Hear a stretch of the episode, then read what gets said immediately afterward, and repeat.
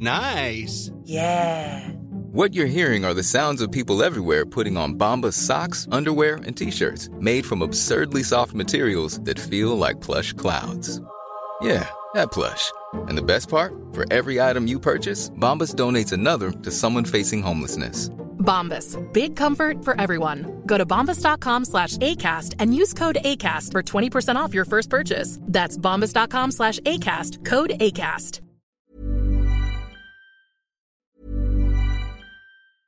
Hey, I'm Ryan Reynolds. Recently, I asked Mint Mobile's legal team if big wireless companies are allowed to raise prices due to inflation. They said yes. And then when I asked if raising prices technically violates those onerous two-year contracts, they said, what the f*** are you talking about, you insane Hollywood ass? So to recap, we're cutting the price of Mint Unlimited from $30 a month to just $15 a month. Give it a try at mintmobile.com slash switch. $45 up front for three months plus taxes and fees. Promo rate for new customers for limited time. Unlimited more than 40 gigabytes per month. Slows. Full terms at mintmobile.com. How would you like to look five years younger? In a clinical study, people that had volume added with Juvederm Voluma XC in the cheeks perceived themselves as looking five years younger at six months after treatment. Look younger, feel like you. Add volume for lift and contour in the cheeks with Juvederm Voluma XC. Reverse signs of aging by adding volume to smooth laugh lines with Juvederm Volure XC. For important safety information and to find a licensed specialist, visit juvederm.com. That's J U V E D E R M.com. Not for people with severe allergic reactions, allergies to lidocaine, or the proteins used in Juvederm. Common side effects include injection site redness, swelling, pain, tenderness, firmness, lumps, bumps, bruising, discoloration, or itching. There's a risk of unintentional injection into a blood vessel, which can cause vision abnormalities, blindness, stroke, temporary scabs, or scarring. Talk to a licensed specialist to find out if it's right for you. Heraldo Podcast, un lugar para tus oídos. Yo creo que todos en algún momento hemos tocado fondo, hemos llegado a un vacío que de verdad, por mucha ayuda que pidas, no llega. Y yo quise, a través de ese dolor, escribir la historia de un personaje que puede, todos podemos ser Rafael de alguna u otra forma. Y este, hablo mucho de todas las heridas emocionales que hay desde la niñez, desde las profecías autocumplidas, desde qué pasa cuando mamá no quiere que nazcas, pero naces. Literal de Latin Literalis, que se apega a su sentido exacto, porque nadie es literal y ninguna idea es estática, aquí lo cuestionamos todo. Hola, pues bienvenidos a un episodio especial del podcast Literal. Yo soy Blanca Becerril, conductora de El Heraldo de México, y voy a anunciar una invitada muy especial que nos viene a platicar un poquito de su historia también, por supuesto, de un libro increíble que también les vamos a contar y les va a leer incluso un cachito de este libro para que ustedes pues corran a comprarlo y lo lean porque en verdad yo se los puedo asegurar que se lo van a, echar literalmente, dirían las abuelas en una sentada. Me da mucho gusto eh, presentar a Rebeca Pal y su libro más reciente llamado Los siete suicidios capitales. Rebeca, ¿cómo estás? Ay, muy bien, muchas gracias. Muy contenta de estar aquí contigo. Oye, antes que otra cosa, queremos conocerte. ¿Quién es Rebeca Pal? ¿De dónde, pues, de dónde viene? Eh, escuché que estudiaste comunicación y después tuviste una carrera de bailarina, pero hubo ahí un quiebre importante. Sí, muy importante.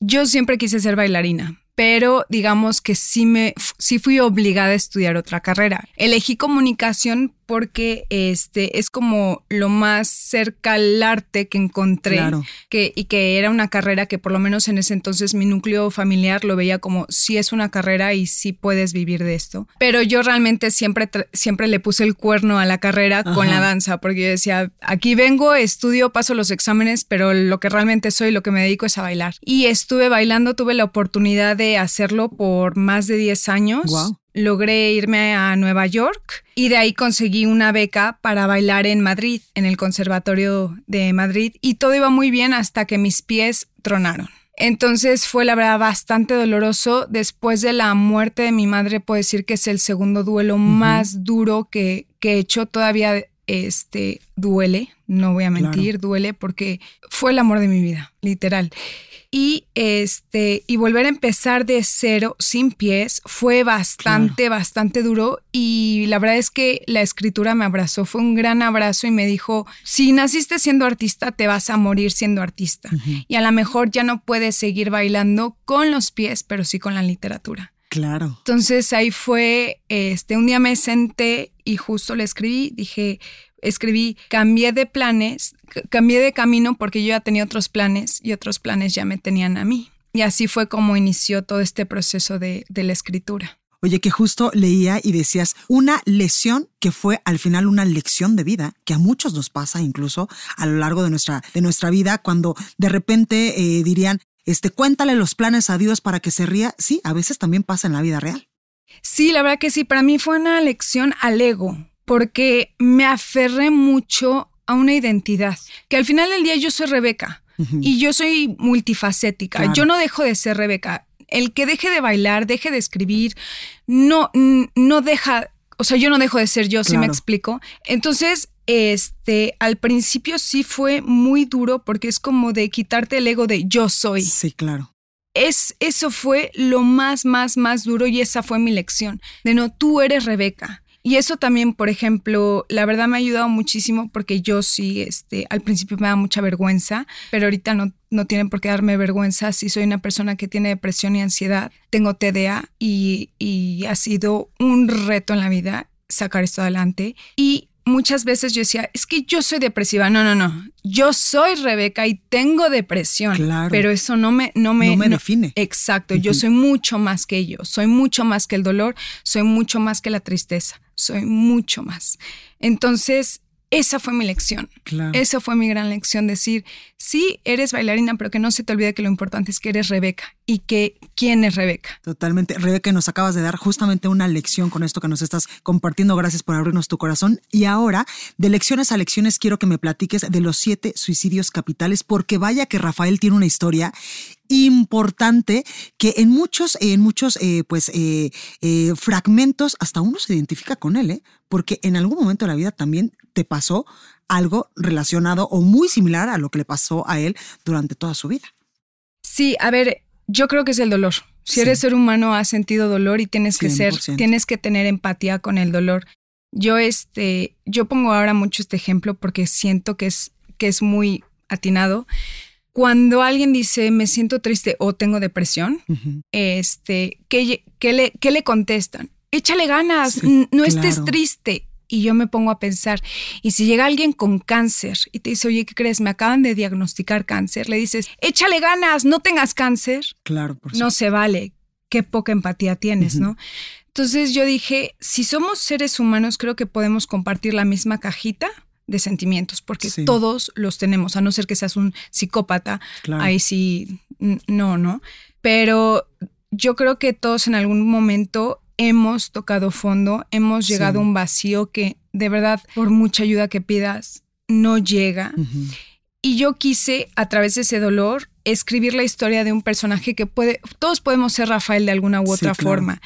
Y este hablo mucho de todas las heridas emocionales que hay desde la niñez, desde las profecías autocumplidas, desde qué pasa cuando mamá no quiere que nazcas, pero naces. Y básicamente eso es como la idea de, de mi bebé.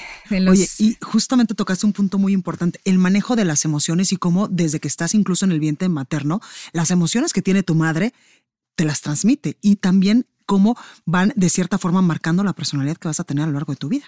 Totalmente, hay muchas, hay muchas heridas que unas se hacen fuera del, del- de la matriz y otras en la matriz. Claro. Entonces, por ejemplo, aquí te puedo decir que Rafael es, mira, la- es la historia de una adolescente que se ve obligada a dar a luz a Rafael, quien a su vez nace con, con tres herencias, la monetaria, la biológica y el dolor. Y este dolor es bastante clave porque lo que sucede es que él empieza a crecer y se desarrolla como un tronco torcido bajo la sombra de los golpes y con las heridas del rechazo, del abandono, la humillación y la injusticia. Entonces, Rafael crece y se desarrolla como un sociópata, pero es muy duro porque esta sociopatía realmente es como todo, todo este abrazo que él no tuvo Claro. y el dolor lo hace hacer cosas que a lo mejor van en contra de sí mismo, por eso suicidios, porque no, o sea, todos los días yo, yo muchas veces este ejercicio hago y lo, lo- así empezó la novela, hace cuando yo tenía 17 años, antes de dormir me preguntaba Rebeca, hoy cómo te suicidaste, qué hiciste hoy que te traicionó, Claro. por qué no fuiste auténtica hoy. ¿por qué te estás muriendo hoy? Entonces a veces era, no, hoy me suicidé porque, qué sé yo, este, dije que sí cuando era un no y no puse límites. Claro. Y ahorita la boca me sabe a hiel. Y ahorita me estoy muriendo el coraje porque no pude decir no. Claro. Y abusaron de mí por eso. Entonces es, ah, entonces hoy te suicidas y mañana ¿por qué te vas a suicidar? Como que siempre fue mi trabajo de...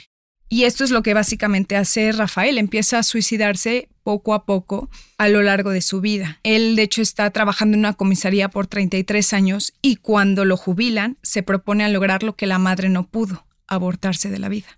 Oye, y ahorita que hablas de la madre, también eh, cuando yo leí el libro, está también muchos arquetipos ahí marcados. El abuelo, la abuela que le enseña repostería y que de repente él dice, no, pues sí, la repostería, pero la criminología es lo mío y entonces se va a la escuela, consigue una beca y entonces el hijo de la directora como que le pone marcación especial y hay todo un embrollo ahí bastante importante y muy intrigante. Sí, la verdad es que ahí fue cuando hice el, estuve estudiando este personaje para crearlo cuatro años y me apoyé de psicólogos, psiquiatras, forenses y un médico. Porque además es sumamente creíble la historia de Rafael. Sí, es que eso ya era lo que yo quería y lo que estaba buscando de el que me lea o la que me lea Ajá. diga, esto sí pasó. Sí, claro, es una historia real. Es real, es Claro. real. Entonces, este, aunque sea psicólogo, lo puedes leer y dices, aquí a lo mejor esto no me cuadra, pero lo creo. Eso es lo que yo quiero, hacer el pacto con el lector para que en el momento que me estén leyendo digan, duden de sucedió o no Sí. sucedió.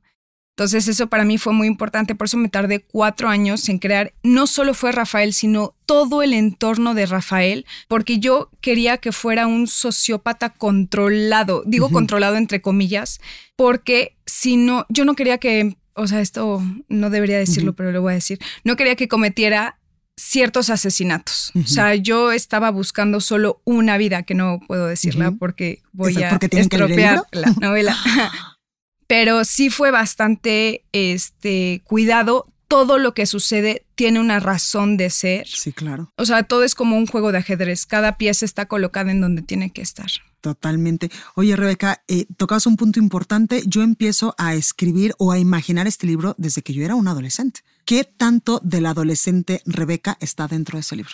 Pues yo creo que toda, porque yo cuando me involucro en un proyecto voy con todo. O sea, yo todo lo que yo siempre he dicho y he pensado que las cosas por sí cuando no tienen alma son solo un envase. Claro. Entonces, cuando yo hago algo, lo hago con el alma, porque quiero que parte de mi alma se quede ahí. Entonces, te puedo decir que sí, a lo mejor es una, es una, la historia de una persona que no es la mía, pero claro que está empapada de todo lo que soy y de lo que he vivido. Totalmente. Y de lo que viviste tú o de lo que eres en algún momento de tu vida, Rebeca, y también el lector, porque hubo muchos momentos de la historia donde dije, claro, a mí también me pudo haber pasado esto y la forma en la que yo reaccioné, que tal vez no es la forma en la que eh, pues eh, Rafael reaccionó, eso fue lo que marcó nuestras vidas, que fueran totalmente diferentes los finales. Sí, ahora que estás diciendo esto, me viene a la cabeza el tema del rechazo, porque yo creo que el rechazo es una herida que todos tenemos Sí. tarde o temprano. Y por ejemplo, aquí él empieza el rechazo con la madre, pero yo, y si me das permiso de Sí, leer claro, un claro. pequeño fragmento, pero yo creo que todos realmente estamos bastante heridos con el rechazo, porque lo, lo te- tenemos ese rechazo en la familia, en el trabajo, con los amigos. Siempre es como la lucha de pertenecer Sí. y hacer cosas que van a... Yo he conocido mujeres y hombres que se han hecho cirugías plásticas por pertenecer. Claro, por supuesto. Entonces es muy duro porque en lugar de decir qué es lo que quieres cambiar a nivel físico, realmente qué es lo que te gustaría cambiar a nivel interno. Claro. Y eso no se ve, no se toca. Entonces, eh, este libro en general habla mucho del rechazo porque Rafael es rechazado desde el vientre, Claro. es rechazado en la universidad, Sí. es rechazado en el trabajo, es rechazado de la misma vida. Entonces, si me permites. Sí, claro, por supuesto. Porque además, ahorita que Rebeca les lea un fragmentito de este libro, en verdad que los va a enganchar y se los puedo asegurar que van a estar comprando el libro en menos de lo que termina este podcast. Adelante, Rebeca. Rafael no ocultó su sexo hasta que tuvo conciencia de ello. Cuando la madre notó la vergüenza de sus mejillas y en la mirada esquiva le dijo, Cuando eso empiece a tener vida, te irás al infierno. Es cuestión de tiempo. El pene era la parte del cuerpo que más se lavaba. Lo hacía con un estropajo hasta irritarse la piel. La suciedad era pecado y había que evitarlo. El infierno estaba a un día. ¿Qué haces? Le preguntó cuando lo vio en la ducha con el estropajo entre manos y una erección. Intento limpiarlo, pero no deja de hacer eso. La suciedad no está ahí, está en ti. Las dos palabras prohibidas empezaban con la letra P, pene y padre. Todo lo relacionado a ellas era motivo de la letra C, censura y castigo. Rafael terminó convencido de que la raíz del problema era la falta de una vulva y el poco parentesco físico que tenía con ella, la madre. Un espermatozoide, el más fuerte, una concepción indeseada, un embrión, sin forma, que mutó a un feto, palpitó para probar su existencia, existencia que concluyó en el desarrollo de un gran error. Rafael existía por equivocación y, desde una temprana edad, fue consciente de ello. Wow, el fragmento que acabas de leer, porque además, Rebeca, todo este libro está repleto de simbolismos. Todo tiene un porqué, no es como que a ti se te ocurrió y ya lo escribiste ahí. Todo tiene un porqué. Sí, de hecho la está escrito en tres partes, que hace referencia Padre, Hijo y Espíritu Santo. La última parte son 10 capítulos por los 10 mandamientos. Él trabaja 33 años en la comisaría porque son los 30, es la edad de Jesucristo y a partir de ahí es cuando Rafael, toda la sociopatía toma este le cobra factura, por así decirlo, que es cuando él intenta serle fiel a la madre y cumplir la promesa de yo sí voy a lograr lo que tú no lograste conmigo. Totalmente, y todos estos símbolos religiosos, incluso hay una parte donde literalmente se sienta a platicar con Dios y con el diablo.